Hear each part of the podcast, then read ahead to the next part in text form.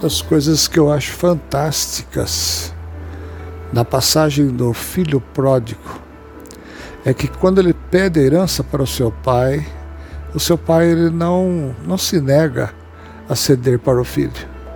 Ele simplesmente vai, calcula a parte desse filho, e esse filho orgulhosamente, arrogantemente pega a sua parte.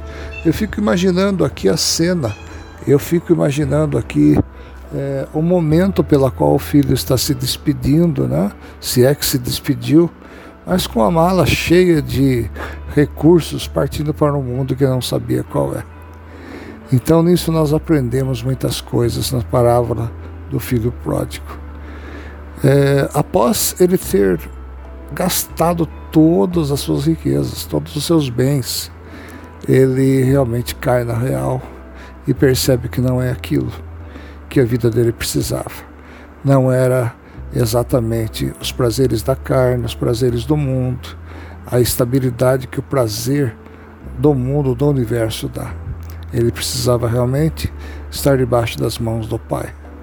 E com isso, com exatamente com esse assunto, com esse tópico que eu gostaria de tratar com você, estar na presença do Pai, estar sob os cuidados do Pai. É? Sabemos que a herança nós já temos que é a nossa salvação em Cristo Jesus. Sabemos que a eternidade é o nosso lar, é a nossa casa e não precisamos temer porque Ele cuida de nós. Em todas as áreas Ele cuida de nós. Somos cuidados dioturnamente pelo zelo do Senhor. Então, pare para refletir.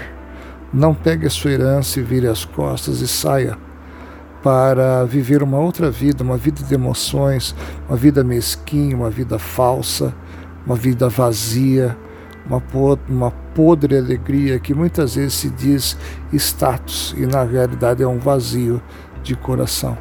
Com Jesus no coração somos mais ricos. Com Jesus no coração somos melhores. Com Deus na nossa meta e sobre nós, nós podemos ajudar outras pessoas e sermos felizes em todos os momentos. Reflita, conserve a herança que você tem com Deus, conserve a sua herança na presença de Deus.